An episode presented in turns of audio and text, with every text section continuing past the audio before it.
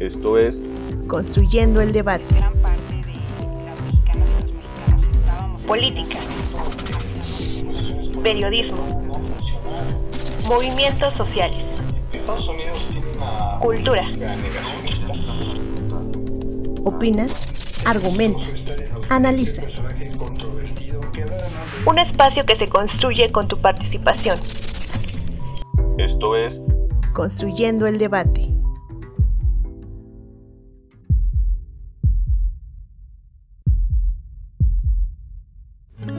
El 8M, Día Internacional de las Mujeres, es una fecha de conmemoración y reflexión que permite poner al centro del debate público los avances alcanzados por las mujeres y el movimiento feminista.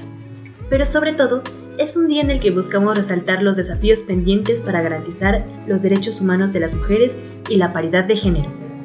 Entre algunos de los principales temas que aún generan polémica se encuentran la cuestión laboral, el acceso a la educación y ciertamente la seguridad.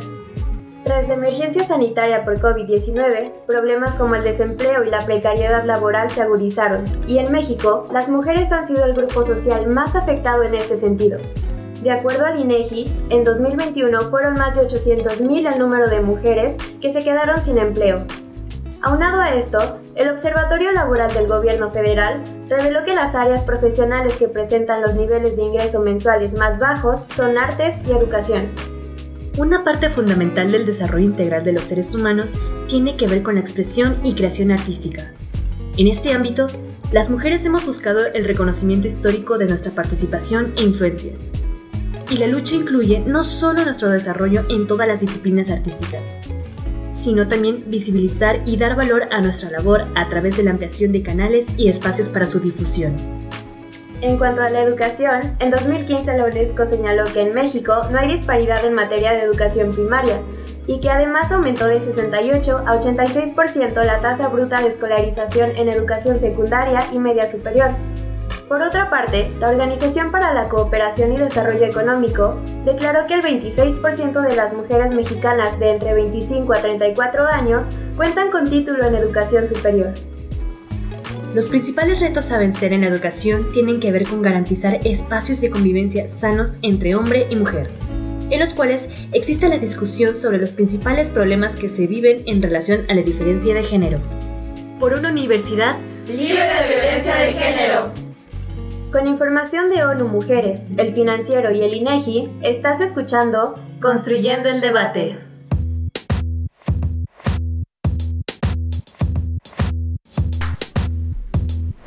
Buenas noches, les saluda Sofía Gamboa. Esto es Construyendo el Debate, podcast de la Facultad de Ciencias Políticas y Sociales de la UNAM que podrán escuchar todos los lunes. Nos pueden seguir a través de Facebook e Instagram, donde pueden hacernos llegar sus preguntas, comentarios y sugerencias sobre los temas que quieren que abordemos en este espacio. En Facebook nos encuentran como Construyendo el Debate y en Instagram como Construyendo-Debate. Si nos están escuchando a través de redes sociales, Recuerden que pueden encontrar este podcast en el canal de YouTube de Construyendo el Debate, así como en Spotify. No olviden escucharnos, suscribirse y darle like. En este episodio hablaremos sobre el 8M, las mujeres en la cultura y la academia. Para ello, entrevistaremos en esta primera parte a la maestra Glenda Hetcher, artista plástica cuya obra abarca diferentes técnicas, desde la pintura hasta la escultura. En la propia UNAM podemos encontrar parte de su obra escultórica, como es el caso del Derecho y el Arte y la República en las facultades de Derecho y Contaduría respectivamente. En la Ciudad de México cuenta con las esculturas situadas en Periférico y Desierto de los Leones, la del Parque Aurora en Coyoacán, así como las que se, se exhiben en el Museo de la Mujer. Sus creaciones se inspiran en diferentes temas como la paz y la guerra, la religión, la maternidad y lo prehispánico. Además, es miembro de la mesa directiva de la Asociación Internacional de Museos de la Mujer y miembro Comité de Monumentos y Obras Artísticas en Espacios Públicos de la Ciudad de México. También es presidenta de la Sociedad Defensora del Tesoro Artístico de México. Ay, hola, buenas noches, mi querida Sofi. Pues yo estoy encantada de estar aquí con ustedes en este, en este programa que se llama Construyendo el Debate. Me da muchísimo gusto. Buenas noches, maestra Glenda. Bienvenida a Construyendo el Debate. Para comenzar con esta conversación, nos gustaría preguntarle, en el marco del Día Internacional de la Mujer, ¿cuál es el papel actual de la mujer en el arte y la cultura en México y cómo se le ha estado apoyando para su producción artística y a su vez la construcción de espacios de difusión para dichas expresiones? Pues mira, yo creo que en realidad, pues en, materia de cultura en general y obviamente y en el arte, pues las mujeres han tenido que construirse un camino entre las provisiones y las críticas por la estructura patriarcal. Y aunque ha habido avances, pues algo, ah, todavía hay espacios en los cuales las mujeres no pueden acceder. Este, sí, sí tienes este, eh, razón en ese sentido, pero por ejemplo, en la música, pues ya las mujeres en general tienen las mismas oportunidades para estudiar, eh, pueden ingresar a las orquestas también. Para directoras yo creo que sí les cuesta un poco más de trabajo, pero pues siempre hemos tenido este, este asunto de, de que la mujer, oye, a principios del siglo XX, una mujer música que tocaba algún instrumento para darle una, hacerle una, un piropo, le decían que tocaba como hombre. O sea, ¿qué es eso? Y, en Viena y en Berlín presumían de que en sus orquestas no tenían mujeres. Esto cambia hasta la Segunda Guerra Mundial. O sea, aquí yo creo que además las mujeres también nada más pintaban bodegones, ¿no? No había todavía la posibilidad de, presentar su cuerpo, ¿no? De, de ser ya no eh, la, mujer desnuda, ya no, ya te puede ser no nada más la mujer virtuosa, sino también la mujer deseante. Hay que, hay que buscar esa posibilidad, pero yo creo que en cuanto a la a los espacios, pues qué más y qué mejor espacio que el, el Museo de la Mujer. O sea, tenemos el Museo de la Mujer, que es un espacio universitario que está administrado por la Federación Mexicana de Universitarias. Eh, la directora, la creadora y quien hizo el guion extraordinariamente bien acertado y perfectamente bien pensado es la doctora Patricia Galeana. Y bueno, el Museo de la Mujer puede protagonizar no nada más en voz propia, porque ese es el punto. El museo no requiere un acervo previo antes de construirse, sino gracias a este guion tan excelente de la doctora Galeana, como te digo, que es la historia de las mujeres desde la época prehispánica hasta nuestros días, pues se van construyendo las salas y la obra y por eso además el museo es un foro exclusivo para la difusión estética. O sea, es un museo donde vas a aprender historia, vas a aprender todo lo que hizo la mujer a través de todos los tiempos, ¿no? Pero es un, foro exclusivo para la difusión estética y es muy bonito porque representa y presenta expresiones diversas, o sea, pues eso sí es muy importante decirlo y mencionarlo, se presentan obras de muy alta calidad y está abierto a todas las mujeres y también hombres que quieran participar y presentar su obra. Eh, siempre y cuando sea una obra, como te digo, de calidad y que hable de la mujer, bueno, todavía mejor. Entonces yo creo que esto es algo muy importante. Es un foro que tenemos ahorita y que tenemos que replicar en el mundo entero. Por ejemplo, yo formo parte del, de la... Eh, junta directiva de la Asociación Internacional de Museos de la Mujer y, pues es, es, lo que se necesita es una voz necesitamos tener la voz para poder denunciar, para poder compartir, para poder, eh, porque no es fácil, no es fácil eh, tener la posibilidad de tener espacios. Yo creo que el problema es que no se ha apoyado en general el arte, que no se ha entendido. Ahorita yo creo que la mujer está tomando, está levantando su voz y han habido, están empezando a haber colectivos de mujeres muy importantes que están levantando su voz con una denuncia y una protesta desde el fondo de su alma. O sea, la prueba está en este colectivo de mujeres eh, vivas las queremos, que es terriblemente desgarrador la, la lucha que traen y bueno, hay que entenderlas eh, y, siento que en este sentido el gobierno está tratando de abrir un poco, tender un poco los lazos de, comunicación y de, de ver si se pueden presentar obras que también hay que presentar obras de arte real, no nada más como, bueno, porque ahora son antimonumentos, este movimiento que ahora se ponen, eh, así se llaman, antimonumentos o antimonumentas, como les dicen ahora, que son eh, pues alguna, casi es una, una cuestión gráfica que, que ponen en tercera dimensión y la ubican en algún punto de la ciudad, ¿no?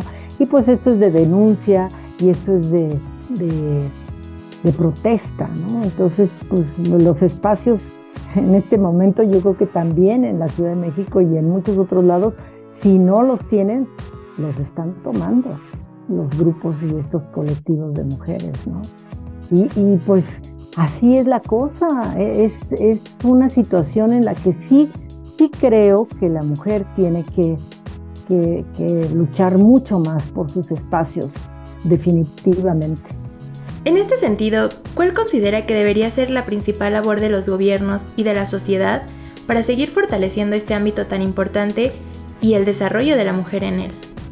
Pues definitivamente darle más recursos a la educación y a, la, y a toda la, a la educación artística en general.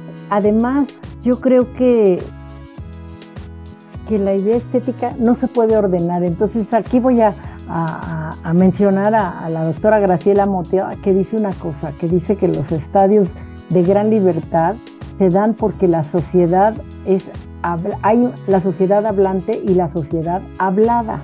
Entonces que ella sostiene que ahorita lo que tenemos actualmente es una sociedad subordinada, que es silenciada, las redes sociales que están tan, tan degradadas, lo único que están haciendo es generando datos de las translacionales en un tema mundial totalmente, pero, pero, pero el arte es hablante, porque el arte denuncia cuando no lo quieres este, silenciar, ¿no? Porque al arte no se le puede exigir que, que, que hagas, haz esto de tal forma, simplemente le puedes decir, haz arte y haz una obra de calidad, pero exprésate expresa lo que tienes, expresa tu imaginación y, y, y no se puede silenciar por, por, cuestiones burocráticas gubernamentales, o sea, se tiene que, que, pues, que fomentar y volvemos a lo mismo, pues se tendrían que dar más espacios, más muros, se tendría, porque, bueno, yo creo que las mujeres, lo que decíamos, toman la voz con y sin gobierno pues esa es la verdad, ¿no? no y, y, y muchas veces se ha menospreciado el papel de la cultura y, no solo se ha menospreciado el papel de la cultura, sino también el papel de las mujeres en ella. Entonces, yo creo que las mujeres están haciendo, como siempre, todo el esfuerzo, lo cual no quiere decir que pues, se les estimule de ninguna manera. Es, esta, es una situación de vergüenza. O sea, es realmente sí creo que se necesita cambiar ese, ese concepto. Y bueno, el gobierno qué puede hacer? Pues eso, dar más, más recursos, fomentar la educación artística desde el, desde, la, desde el principio de la vida. Es cuestión de educación. Y la educación no se va a cambiar hasta que realmente haya políticas públicas. Ya nos comentaba un poco sobre el trabajo del Museo de la Mujer pero ¿nos podría hablar más sobre el trabajo que realiza eh, para visibilizar la producción artística de la mujer de una manera histórica y cómo funciona como espacio para las mujeres? Claro, por ejemplo, como les comentaba, en el Museo de la Mujer es un recorrido por toda la historia de nuestro país, desde la época prehispánica hasta nuestros días. Pero en, esta, en este recorrido puedes observar la participación económica, política y social de las mujeres y de muchas mujeres que a lo mejor no habías oído, a lo mejor algún nombre o muchas mujeres anónimas, pero que participaron en la construcción y que participan en la construcción de nuestro país. Yo sí los invito realmente a todos porque el Museo de la Mujer tiene además una cantidad de eventos de todas índoles porque eh, aunque es un museo universitario de la UNAM, está administrado por la Federación Mexicana de Universitarias y esto le da un enriquecimiento mucho más grande que bajo la dirección de, de, la doctora Patricia Galeana. Es increíble porque muchas compañeras que pertenecemos a la Federación Mexicana de Universitarias somos de muy diferentes disciplinas. Entonces, por ejemplo, una abogada va y da un curso, cómo la mujer debe conocer sus derechos en X o Y situación y qué debe hacer ante violencia intrafamiliar, ante X cosa, ¿no? Otra tenemos una socióloga, por ejemplo, que durante muchísimos años estuvo eh, llevando a cabo un eh, cineclub de género entonces, pero era increíble porque todavía, ahora ya tenemos una ampliación, el museo ya es mucho más grande, pero cuando todavía estaba chiquito antes de la pandemia, era increíble porque tanto hombres como mujeres, esto es formativo para hombres, mujeres, niñas y niños. Ahora que tenemos, antes teníamos un espacio para exposiciones temporales, pero ahora tenemos un espacio, entonces era pequeño, ahora tenemos un espacio mucho más amplio en el que hemos tenido obra de gran envergadura como muchas esculturas de Leonora Carrington eh, y, bueno, obra de, primer nivel y, de, y además está abierta las puertas para quien quiera eh, someter alguna propuesta de su trabajo, bienvenidas. Todas las vemos, todas las valoramos y siempre procuramos abrir las puertas del museo para exhibirlas. Con hombres y mujeres, porque además eh, siempre puedes aprender muchas cosas, eso es muy bonito. Y tenemos además una interacción muy interesante y muy importante, por un lado con los otros museos del mundo, como te decía, eh, que tenemos pues mucha eh, convivencia de alguna manera y tratamos, ahorita estamos tratando que toda la agenda de todos los museos del mundo sean, sea la misma en todos lados, porque pues es la voz que queremos levantar. Maestra Glenda, como artista, ¿qué palabras le daría a las mujeres que se están construyendo un camino en el arte y la cultura?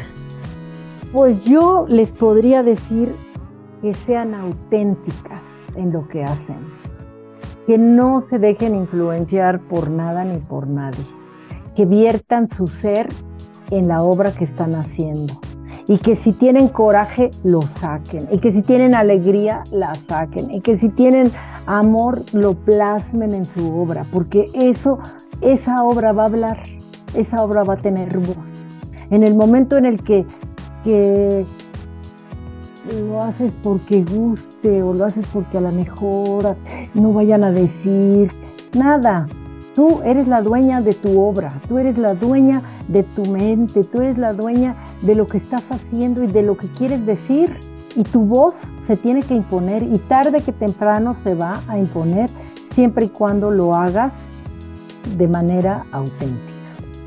Entonces, pues yo creo que eso podría yo decir y que no dejen de hacerlo, así les digan lo que les digan. Que sí, que qué horrible y que qué feo y que por qué lo haces, porque se me da la gana, porque lo necesito y punto, y porque es lo mío y esta soy yo. Y, o no dar explicaciones. Es lo mejor no dar explicaciones y hacer lo que quieres, porque se vuelve una necesidad, ¿sabes? El, cuando tú haces, haces cualquier manifestación que te sale del alma, es necesario sacarlo. Entonces, que no te importe lo que la gente quiere. Ay, que, le, que el ojo está más chiquito, que por qué le hiciste. Porque, así me sale, así surgió. Pues bueno, ha sido una alegría realmente participar en este podcast que, que bueno, pues me ha parecido muy interesante esto de construyendo el debate. Maestra Glenda, muchas gracias por sus reflexiones. Sin duda, nos han ampliado el panorama sobre la situación de las mujeres en la cultura y el arte en nuestro país. Muchísimas gracias, eh, lo he disfrutado mucho y pues ojalá que todas las mujeres de nuestro país y de todo el mundo se liberen de todas las ataduras que tengan, sean físicas, sean mentales, sean emocionales y puedan vivir en libertad. Gracias a ustedes que nos están escuchando. Les recuerdo que pueden seguirnos en nuestras redes sociales para hacernos llegar sus preguntas, comentarios y sugerencias de los temas que quieren que abordemos en este espacio. En Facebook nos encuentran como Construyendo el Debate y en Instagram como Construyendo-Debate. Ahora vamos con nuestra cápsula en el librero. Quédense para la segunda parte con mi compañera Mariel Cabello y la doctora Mónica Milpas el librero. Cápsula con la información y reseña de las últimas publicaciones de la Facultad de Ciencias Políticas y Sociales de la UNAM.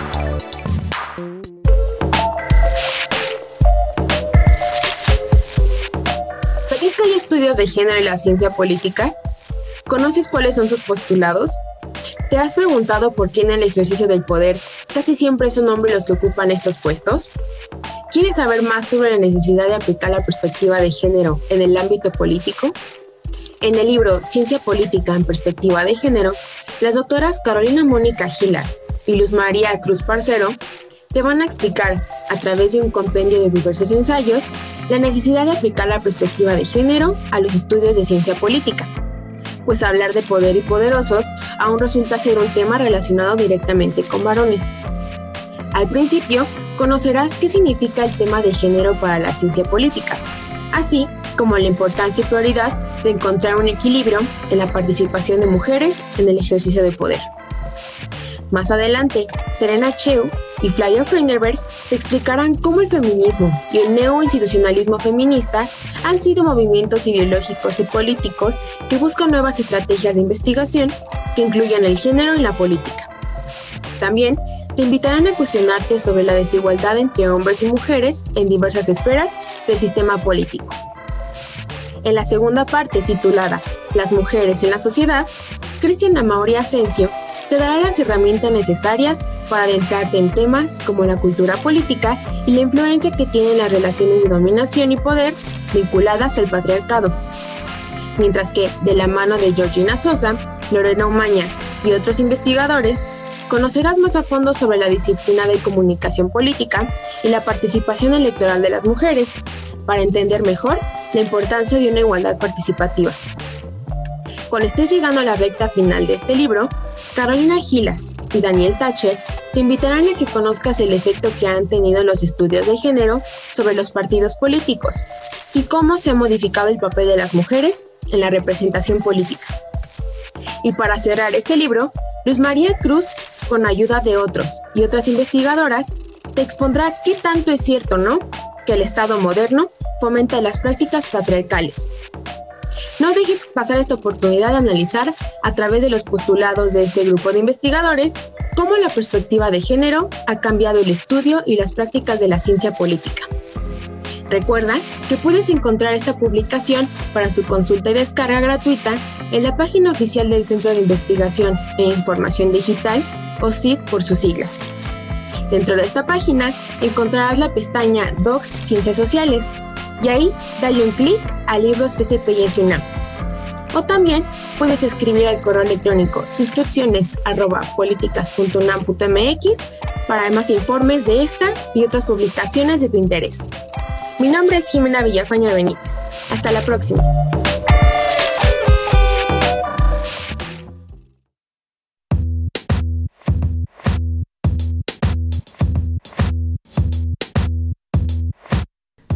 Buenas noches, les saluda María el Cabello y continuamos con nuestra segunda parte del episodio Construyendo el Debate, el podcast de la Facultad de Ciencias Políticas y Sociales de la UNAM. Recuerden que nos pueden seguir a través de Facebook e Instagram y nos pueden hacer llegar todas sus dudas, preguntas, comentarios y sugerencias de temas que quieren que abordemos en episodios posteriores. En Facebook nos encuentran como Construyendo el Debate y en Instagram como Construyendo-Debate. Si nos están escuchando a través de redes sociales, recuerden que pueden encontrar este podcast en el canal de YouTube y en Spotify de Construyendo el Debate. Continuamos con la segunda parte de este episodio titulado 8M, las mujeres en la cultura y la academia. Y para esta segunda parte vamos a entrevistar a la doctora Mónica Amilpas. Ella es doctora en Ciencias Políticas y Sociales por nuestra facultad, fue secretaria técnica de investigación del Centro de Estudios en Ciencias de la Comunicación y actualmente coordina el Diplomado de Comunicación con enfoque en Derechos Humanos y Perspectiva de Géneros de la División de Educación Continua y Vinculación. Actualmente es secretaria técnica de la Unidad de Género de nuestra facultad. Doctora Mónica, muy buenas noches, gracias por estar con nosotros. Hola Mariel, buenas noches, muchas gracias por la invitación. Comenzamos la primera pregunta, doctora. A partir del semestre 2023-2 en la Facultad de Ciencias Políticas y Sociales se imparte de manera obligatoria la materia violencias contra las mujeres, genealogía, actualidad y resistencias. Desde su punto de vista, doctora, ¿cuál considera que es el principal objetivo de dicha materia? ¿De dónde surge la idea de, creer, de crear esta materia y convertirla en una asignatura obligatoria para todos los estudiantes? Creemos que este es un punto muy, muy importante porque como sabemos el objetivo de esta materia es generar eh, conciencia y sobre todo sensibilizar al alumnado sobre los orígenes de la violencia y que vamos a ver que la violencia eh, que vivimos pues se crea de la surge de las desigualdades estructurales de la misma sociedad por ende, muchas veces transitamos la vida eh, normalizando acciones que, son, este, que en primer lugar, pues generan desigualdad y la desigualdad pues nos va a llevar a la violencia. Entonces muchas veces escuchamos bromas que, o estamos en ambientes hostiles y lo damos por algo dado. Mucho de el objetivo de esta materia es sí hablar desde una perspectiva teórica de dónde surgen las categorías que se van abordando, pero mucho de visibilizar esas violencias cotidianas que se dan en nuestros entornos inmediatos, que van desde el hogar hasta pues estos espacios, ¿no? Los espacios escolares y la universidad. Entonces, pues bueno, ha sido un proceso largo. Eh, esta materia tal cual, eh, como tal, surge en el marco de pues, todos estos movimientos que hubo en el 2019, 2018, a partir del movimiento MeToo, donde vimos muchísimas voces a nivel nacional e internacional, pues pugnar sobre, eh, pugnar por, los, por, la, por una sociedad más igualitaria para las mujeres. Entonces, bueno, pues la universidad tenía que dar respuesta también a estas este, peticiones y es donde se empiezan a articular y a surgir materias en diferentes facultades, aunque cabe decir que en el caso de nuestra facultad, pues este ha sido un tema que ha estado visibilizado constantemente, ¿no? Vámonos un poco antes al aire popa con las primeras materias que dio con esta perspectiva eh, allá este, en, la parte de sociología, después fueron surgiendo los centros de investigaciones y bueno, pues ahora tenemos esta, esta materia que justo va a sentar las bases para posteriormente irse articulando con otras este, materias que pues, este, se vinculen en los diferentes planes de estudio de las carreras que tiene esta, facultad. Entonces, pues resumiendo, trata de sensibilizar y de ubicar como un piso parejo para las personas, al alumnado principalmente, que está transitando por aquí, sensibilizarlo, ¿no? Como científicos y científicas sociales eh, con esta perspectiva de género. Gracias por su comentario, doctora. Y claro, sabemos como el objetivo de esta materia también fue creado para que el alumnado conozca, identifique y construya críticas y reflexiones en torno a la violencia de género y entendido también desde otra dimensión histórica y conceptual, tanto a nivel social como institucional, ya que damos por hecho que este tipo de bromas, comentarios o palabras que hacemos que muchas veces no lo pensamos es normal, pero no, no lo es. Estas bromas hay que terminar con ellas y dejar de normalizarlos. Y para esto esta materia va a ayudar a todo el alumnado a que no hagamos que esas bromas sean algo normal. Continuamos con la segunda pregunta, doctora. ¿A qué cree usted que se deba que la presencia de mujeres es mayor en los niveles iniciales educativos, preescolar, primaria, secundaria y se reduce en nivel superior? Creo que este es uno de los puntos más importantes.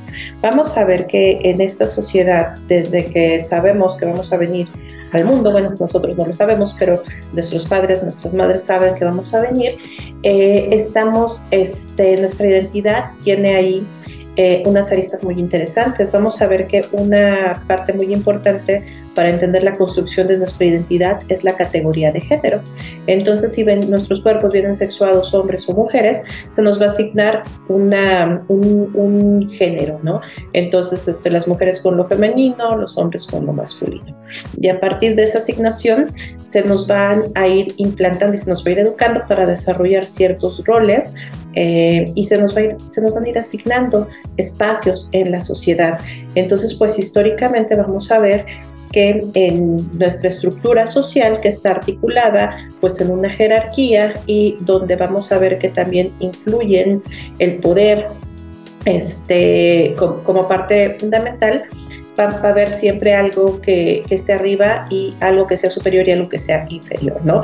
Eh, y en esta articulación la categoría de género ha visibilizado pues que el mundo ha sido construido desde una perspectiva que desde los estudios de feministas se conoce como una perspectiva androcéntrica, que quiere decir que se ha construido alrededor de todo lo que es masculino, dejando de lado todo lo que es femenino, ¿no? Entonces, hombres al centro, mujeres en las periferias.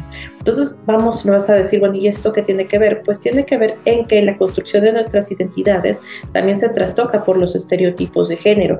Y cuando estamos hablando de la asignación de los espacios, vamos a ver que en la educación incluso existen carreras y áreas que están siendo como muy masculinizadas y feminizadas.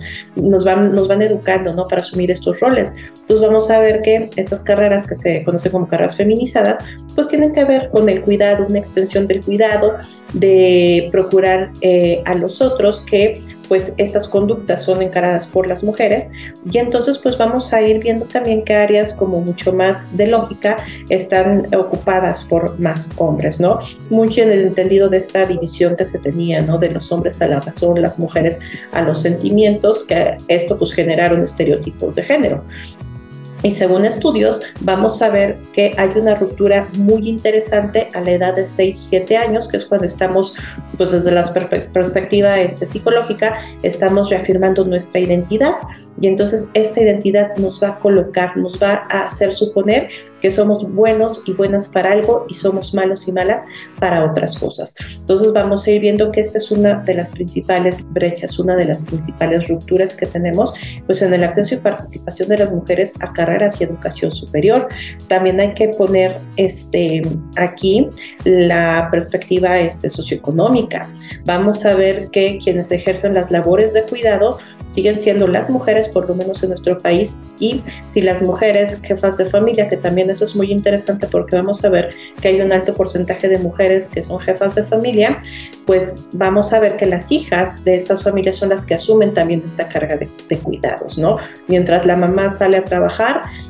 eh, pues las hijas mayores se van repartiendo las tareas de cuidado y esto repercute mucho en su acceso a la educación. Y te estoy hablando a nivel primaria, ¿no?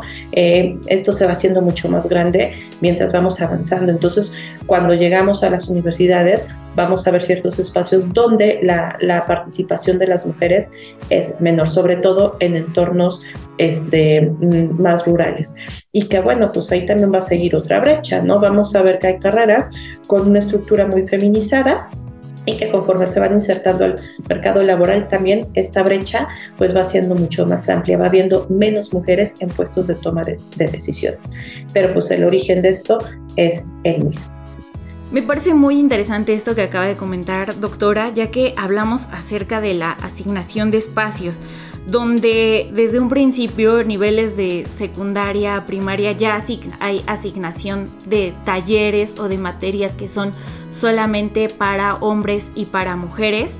Por ejemplo, en secundaria tenemos taller de para mujeres de cocina, corte y confección, costura, o sea que son talleres solo para mujeres y talleres para hombres como carpintería, electrotecnia, eh, no sé, este tipo de talleres, porque desde, desde esa educación ya nos están diciendo que no, la cocina solamente es para las mujeres y la electrotecnia, la mecánica, la carpintería solamente para hombres. Desde ya nos están diciendo, no, una mujer no puede hacer mecánica, un, un, hombre no puede cocinar y eso está muy mal porque vamos creciendo con esta idea. Además, cuando llegamos a la universidad y lo vemos mucho eh, también aquí en la UNAM, hay muy pocas mujeres que vemos en carreras como arquitectura o ingeniería. ¿Por qué? Porque están hechas para hombres y eso está, está mal. Pasamos a la última pregunta, doctora. ¿Cuál considera que es el mayor reto al cual se enfrenta el sector educativo para poder garantizar una educación libre de violencia contra las mujeres dentro de las escuelas? Yo creo que el mayor reto es que no debemos de olvidar que todas las personas que incluso ahora están tomando o están en cargos públicos y en puestos de toma de decisiones, provenimos de, este, de esta misma estructura. Entonces hemos, hemos sido socializados y socializadas con esta misma educación, con este mismo enfoque, con esta misma perspectiva. Y si nuestra educación careció de perspectiva de género, si no pudimos visibilizar estas desigualdades, van a replicarse incluso en las tomas de decisiones, por ejemplo, de políticas públicas, ¿no? Y entonces creo que ese es uno de los principales retos del sector educativo, que eh, mientras esto no se atienda como una agenda transversal, que no se tenga el compromiso eh, de quienes ejecutan estas políticas, de quienes están generando nuevas políticas o incluso no de quienes están aterrizando estas legislaciones, no vamos a poder erradicar eh, esa, esa desigualdad y mucho menos garantizar esta educación libre de violencia contra las mujeres, ni dentro de las escuelas ni en ningún otro espacio. Y aquí nada más me gustaría agregar que México a nivel normativo tiene una legislación preciosa, muy robusta para atender la desigualdad y erradicar la violencia. También está suscrito a diversos tratados y convenciones internacionales. Sin embargo, yo considero que ese es el principal punto. Mientras las personas que ejercen esos cargos no estén sensibilizadas, pues no va a haber ningún cambio. Gracias por su comentario, doctora. Gracias por estar con nosotros en este episodio de Construyendo el Debate. Me parece importante lo que acaba de decir, ya que en la educación media superior en México es el nivel educativo con mayor deserción, tanto de alumnas como de alumnos, y la violencia es parte eh, fundamental. Muchas personas desertan por la violencia.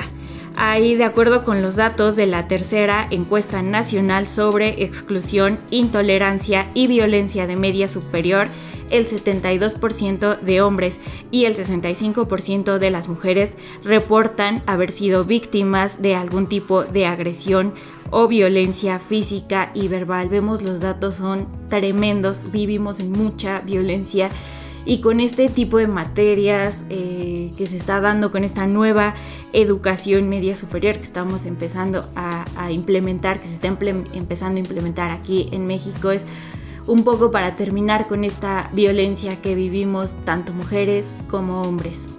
Gracias doctora Mónica Milpas por estar con nosotros en este episodio de Construyendo el Debate. Pues de verdad, muchísimas gracias Mariel por la invitación. Es un gusto compartir con ustedes. Gracias por la invitación. Gracias por escucharnos. Recuerden que nos pueden seguir vía Facebook como Construyendo el Debate, en Instagram como Construyendo-Debate y pueden escuchar los episodios pasados en nuestro canal de YouTube y de Spotify de Construyendo el Debate. También en la página Cultura con Polacas que pueden encontrar en el sitio web oficial de nuestra facultad. Si les gustó este programa, no olviden suscribirse, regalarnos un like, comentarlo y hacerlo llegar a sus compañeras y compañeros.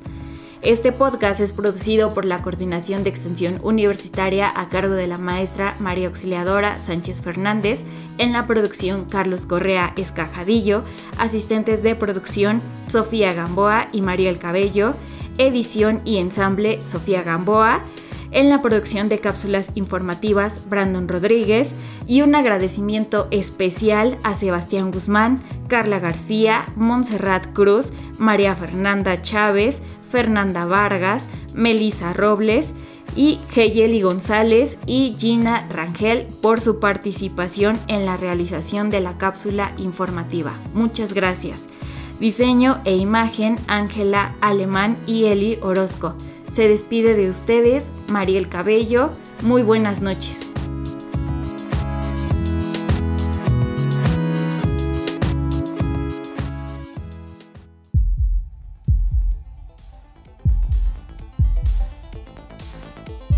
Esto fue Construyendo el debate.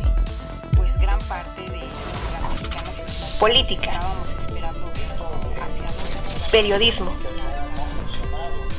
movimientos sociales. Estados Unidos tiene una política cultura. Opina, argumenta, analiza. Un espacio que se construye con tu participación. Esto fue Construyendo el debate.